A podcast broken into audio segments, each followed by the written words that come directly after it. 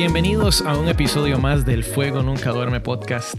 Mi nombre es Randy Alfaro y gracias por acompañarme nuevamente. Estamos cerrando serie, este es el último episodio de la serie Liderazgo Moldeable. Te recomiendo que si no has escuchado los dos episodios anteriores, que los puedas ir y escuchar.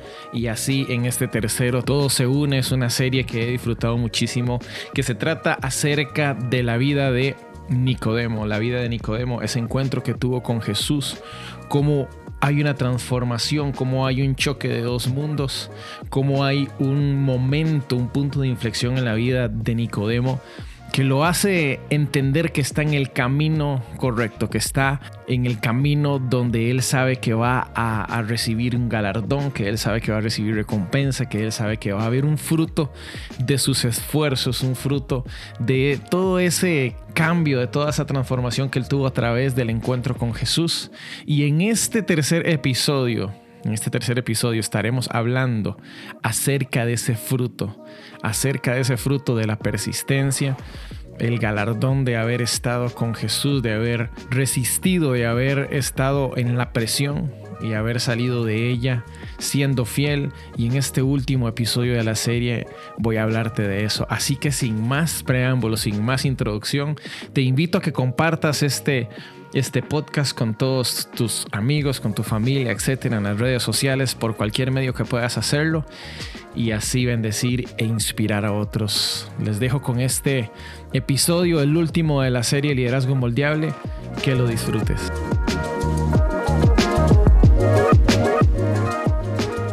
Gracias por acompañarme en este último episodio de la serie Liderazgo Moldeable. Estamos cerrando todo lo que vivió Nicodemo en ese encuentro que tuvo con Jesús. Siempre me emociona este personaje. Es uno de los personajes que más disfruto, que más impacta mi vida, su historia. Y en los dos anteriores capítulos retrata un poco qué fue lo que pasó. Primeramente, Jesús se encuentra con él. Es el choque de los dos mundos. Siempre lo llamo así, el choque de los dos mundos, el choque del mundo natural en el que se mueve Nicodemo y el, y el mundo de Jesús, el mundo sobrenatural tiene una conversación donde, donde intercambian opiniones, donde hay muchas dudas en Nicodemo acerca de todo lo que Jesús le está soltando. Y parece que ese encuentro tiene como resultado una transformación en su mente. Jesús le estaba haciendo una invitación a entrar por una puerta que nunca antes había accesado por ella y era la puerta de la transformación, de la revelación. Eh, Jesús en uno de sus de esas conversaciones que tiene con él le dice, tú siendo maestro, tú siendo maestro, tú que le enseñas al pueblo, tú que le enseñas a la gente, tú que eres un, un modelo a seguir, tú que tienes sabiduría, yo te enseño cosas naturales y no las comprendes. ¿Cómo vas a hacer con las espirituales? ¿Cómo vas a hacer si yo te enseño códigos, si te enseño secretos, revelaciones, misterios? ¿Qué vas a hacer si con la información que te estoy dando que es natural no la entiendes? ¿Cómo vas a hacer con esa información, con esa revelación, con, entrar en esa dimensión. Y ahí es donde yo siento que chocan los dos mundos, ahí es donde yo siento que Nicodemo se topa con algo que no conocía. Él al toparse con Jesús reconoce que también estuvimos hablando acerca de características de liderazgo. Él reconoce ahí, Jesús, las cosas que tú haces no las puede hacer alguien si no viene de parte de Dios. Hay un reconocimiento, hay una, una manera de honra y el líder tiene que ser una persona que honra a los demás. El, líder tiene que tener esa característica. Es algo que tiene que correr por su sangre. En su ADN tiene que haber honra. Y Nicodemo hasta cierto punto lo hace. Él entendía. Pero también corría el riesgo. Él tuvo que ir de noche a ese encuentro con Jesús y lo hizo de noche porque había una gran posición, había un gran estatus que tenía que defender, que tenía que proteger, de los importantes de la política y la religión de ese momento. Y entonces ese es básicamente el resumen de ese encuentro que tuvo con Jesús. Yo me imagino que él se regresa loco, él se regresa con la cabeza destapada, ¿verdad? Le acaban de votar un montón de dioses, le acaban de votar un montón de fundamentos. Y lo decía también en, uno de los dos episodios anteriores, ese es el tipo de predicación, de mensaje que me gusta, que te pone a pensar, que te pone a, ser desafiado para ir a mayores dimensiones, a profundidades de Dios. Y Nicodemo lo hizo, Nicodemo lo vivió, Nicodemo lo, lo experimentó. En el segundo episodio, estoy haciéndote un resumen para caer al 3, que me emociona también. En el segundo episodio, Nicodemo pasa por diferentes momentos. El libro retrata que querían juzgar a Jesús sus amigos quieren juzgarle, quieren traerlo delante de jueces y, emitir una sentencia, emitir un juicio. Y entonces veo a Nicodemo fortalecido, cambiado, lo veo con denuedo, lo veo bien valiente. Y, y delante del círculo de amigos, delante del círculo de las personas con las que él se movía, él defiende a Jesús, lo cual me parece una gran locura, lo cual me parece algo bastante lanzado, algo bastante valiente, algo muy osado de parte de Nicodemo, porque hacer eso delante de sus amigos, delante de un círculo religioso, delante de testigos y de gente que está ahí viéndole con tanta presión encima, tantos ojos encima, para mí es una evidencia de que algo sucedió dentro de Nicodemo. Él le dice a sus amigotes, ¿Cómo van a hacer eso sin que alguien se le lleve primeramente ante un tribunal y sin que él pueda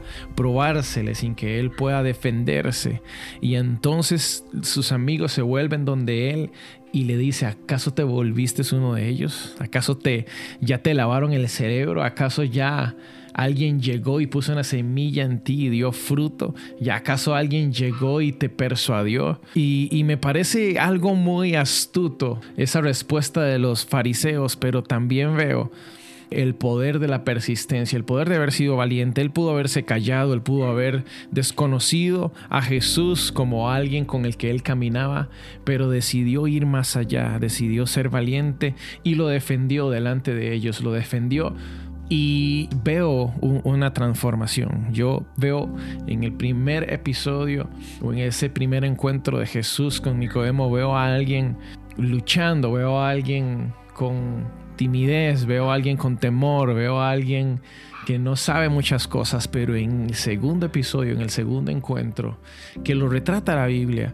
veo a Nicodemo transformado y cambiado, lo veo diferente, lo percibo diferente, lo siento bien, bien establecido, siento que sus fundamentos ahora están inamovibles, ya él, procesó el encuentro con Dios. Ese es mi resumen de los dos primeros episodios de esta serie, lo, lo cual nuevamente te animo que si no los has escuchado que te des una vuelta por ellos, que los escuches antes de entrar en este tercer episodio, porque verdaderamente todo se conecta, es, es, una línea de tiempo que describe esa vida de Nicodemo, esa transformación. Y empezamos en el tercer ya episodio, este es el tema, que verdaderamente me impacta muchísimo porque veo el fruto. Y esto es algo muy importante también, que es una cualidad, es una característica del líder, el fruto. La palabra no dice que por los dones te va a conocer la gente, o por su manera de predicar, o por las posesiones que tiene, o por cómo viste, o por el tamaño de su iglesia. La palabra no dice eso, la palabra dice por sus frutos los conocerán. Y en este último encuentro, que es la tercera vez que la palabra menciona a Nicodemo, veo el fruto de Nicodemo. Veo primero un encuentro con él, veo una transformación, veo un punto de inflexión y veo fidelidad. Y en este último capítulo veo el fruto de todo esto, todo en qué se conjuga toda esa transformación, toda esa fidelidad, en qué se conjuga todo eso. Y estamos en Juan 19, empezando en el versículo 38. Dice así, ya Jesús pasó por la cruz, fue sepultado, fue crucificado, fue maltratado, pasó por la ciudad desnudo, la gente le vio, le escupió, le tiraron piedras, sufrió y ahora está a punto de ser sepultado. Y ahora llegamos a Juan capítulo 39, versículo 38. Dice, José de Arimatea era discípulo de Jesús, aunque por miedo a los judíos lo mantenía en secreto. Después de esto, José le rogó a Pilato que le permitiera llevarse el cuerpo de Jesús y Pilato se lo permitió. Y escuche esto. Entonces José fue y se llevó el cuerpo de Jesús.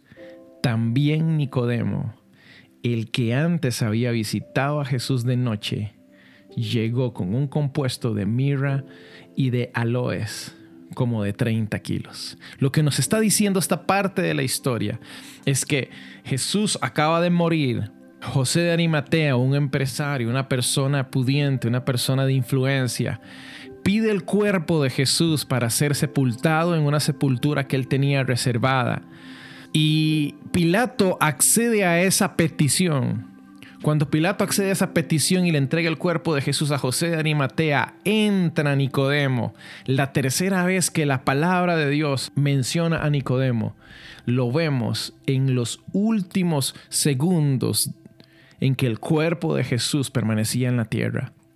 Y sabes, esto puede verse de una manera muy ligera. Puedes tal vez verlo como algo pasajero, como que ah, la abuela se murió, vamos a vestirla y yo la llevo a la funeraria, etc. No, eso no es así. En la tradición judía, la muerte es algo muy importante y es algo impactante y de peso en las familias y en las vidas de los judíos. Y ese último momento, ese último momento donde el alma está reposando, donde el cuerpo está reposando y está descansado ya, hay muchas, hay muchas ideas alrededor de todo esto. Pero cuando José de Arimatea toma el cuerpo, aparece Nicodemo nuevamente, la tercera vez y él está llegando a la sepultura con un compuesto de mirra y de aloes.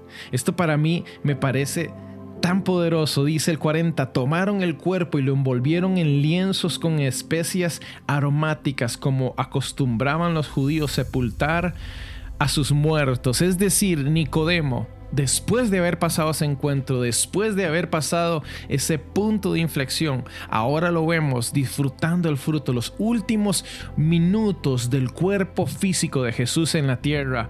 Nicodemo estuvo frotando con óleo, con mirras, con aceites aromáticos, estuvo preparando su cuerpo. Y vemos a Nicodemo en la sepultura con una única persona, con José de Arimatea, frotando su cuerpo con aceites, con aloes envolviéndolo en un lienzo como era la costumbre. Y sabes, por eso te digo que no es una cosa ligera. La persona que hacía esto en la tradición judía era o su esposa o era una persona muy, muy, muy cercana de confianza, de un círculo tan exclusivo y cerrado que no cualquier persona podía hacer esto. No cualquier persona podía llegar a donde un muerto y lo preparaba con aceites, lo preparaba tal y como se acostumbraba. Es decir, este momento es tan poderoso porque viene a ser la conjugación de una vida de Nicodemo, de entrega, de cambio, de transformación, de que su mente fuese eh, completamente cambiada desde el momento en que él se topó con Jesús hasta el último momento en que la palabra lo menciona. Hay una transformación. Es un líder capaz de que haya transformación en su mente, capaz de que procese la información de manera correcta, capaz de permanecer fiel aunque las circunstancias le empujan a mejor quedarse callado. Él decidió abogar por Jesús y eso lo hace la relación, eso lo hace la intimidad. El fruto de Nicodemo haber caminado con Jesús fue de que los últimos minutos del cuerpo de Jesús en esta tierra fuesen administrados por Nicodemo. Y eso es un fruto, eso es un, eso es un regalo, eso es una honra. La honra de parte del cielo es también un fruto de cada líder. El ser honrado por Dios delante de los hombres, esto es una honra increíble. Esto no se le permite a cualquiera. De todas maneras, en este tiempo no cualquier persona llega y viste una persona que ha muerto. No le das ese permiso, esa licencia a una persona que no conoces para que vaya y vista a tu abuelita o a tu abuelito o a su tío. Entonces es increíble cómo los últimos minutos, repito, puede ser que suene muy repetitivo, esto es una gran honra. Veo a Nicodemo siendo honrado. Veo a Nicodemo siendo galardonado. Entró en el círculo íntimo de Jesús. La Biblia no lo menciona, la Biblia no lo retrata, pero este momento es sublime. Yo me puedo imaginar a Nicodemo sintiéndose galardonado, sintiéndose feliz de haber estado con el cuerpo de Jesús. Él fue quien pudo frotar sus heridas con aceites, con mirra, con óleos, con especias aromáticas. Él fue el que tuvo la oportunidad de hacerlo. ¿Te imaginas lo que es llegar a tu casa esa noche con tus manos olorosas al aceite con el que frotaste al maestro? Olorosas al aceite con que frotaste a Jesús al Salvador, el que acaba de morir por los pecados de toda la humanidad. ¿Te imaginas el pasar de los días, esa sensación de que no quieres de que el aroma se despegue de tus manos porque te recuerda al Maestro? Esto es demasiado sublime, esto es demasiado bueno. Y sabes, este es el fruto. Cada líder que ha sido llamado por Dios va a también manifestar frutos, manifestar honra del cielo. Yo siempre veo a los líderes, siempre veo a los pastores, la manera en que yo puedo medir, la manera en que yo puedo, si es que acaso se le da a uno un permiso, pero la manera en que yo puedo ver un gran respaldo es por el fruto. No es por la iglesia numerosa que tiene, no es por el automóvil último modelo que tiene, no son los libros que ha escrito, no son las sedes que tiene, no son los pastores que tiene a cargo, las visiones apostólicas que tengan y las palabras proféticas, etcétera. Nada de eso, nada de eso, nada de eso produce peso en el reino. El fruto sí. Y veo a Nicodemo disfrutando un fruto. Le costó, sí, le costó una vida pasó por momentos donde él decía, yo quiero devolverme a lo que era antes, sí, también los pasó. Hubieron amigos que le presionaron y círculos íntimos que le presionaron para que dudara de la decisión que tomó. También hubo de esos momentos. Él se fue para la casa con preocupación, también hubo de esos momentos. Él se fue para la casa confundido, también hubo de esos momentos. Pero hay un poder en la fidelidad, en mantenerse, en quedarse en el lugar donde Dios te ha dicho, porque ahí Dios está trayendo raíces. Y sabes, eso es muy importante en el fruto. No puedes producir fruto si tu raíz no está bien sólida en una tierra que te produce los nutrientes para crecer. Eso es muy importante. Nicodemo durante años estuvo fortaleciendo sus raíces porque el fruto también tiene que ver con la raíz. Si tienes una raíz débil, el fruto no va a ser fuerte, el fruto va a ser débil. Entonces cuando yo veo todo esto, lo único que puede venir a mi corazón es entender el poder de la fidelidad, el poder entender de mantenerse fiel, el poder experimentar de que Dios va a traer un galardón a su tiempo. Sabe, dice la palabra, tiempo y ocasión le ocurren a todos. Y yo no sé si estás pasando por un momento donde no quieres hacer algo, donde estás ahí y, y tienes mucha duda si seguir adelante o no. Si Dios te ha plantado, es porque vas a dar fruto. Si eres una persona que te mueves de un jardín a otro, que te pasan de un lugar a otro, que vas y experimentas y te regresas, nunca vas a ser fructífero. El fruto requiere de raíz. Y Dios está mostrando el galardón de haberse mantenido fiel a través de la vida de Nicodemo, cuando sus últimos momentos Jesús, su cuerpo, los tuvo Nicodemo y José de Arimatea en esa sepultura. Yo no sé cuántos minutos duró eso, pero puedes imaginarte estar dentro de un sepulcro, una tumba. Se te permitió tener acceso a ese, a ese cuerpo humillado, a ese cuerpo golpeado, a ese cuerpo con heridas y se te dio la oportunidad de limpiar las heridas del maestro. No es el maestro limpiando tus heridas, es limpiando las heridas del maestro y esto para mí es impresionante. Es un fruto que vale la pena. Es un fruto que valió la pena esperar. Es un fruto que solo está reservado para los que permanecieron. Es por eso que también Gálatas capítulo 6 versículo 9 dice, no nos cansemos pues de hacer el bien porque a su tiempo segaremos si no desmayamos. Acá la cosecha está relacionada con el hecho de que no desmayes. Y sabes, hay una gran tentación en este tiempo. La tentación de desmayar es increíblemente fuerte.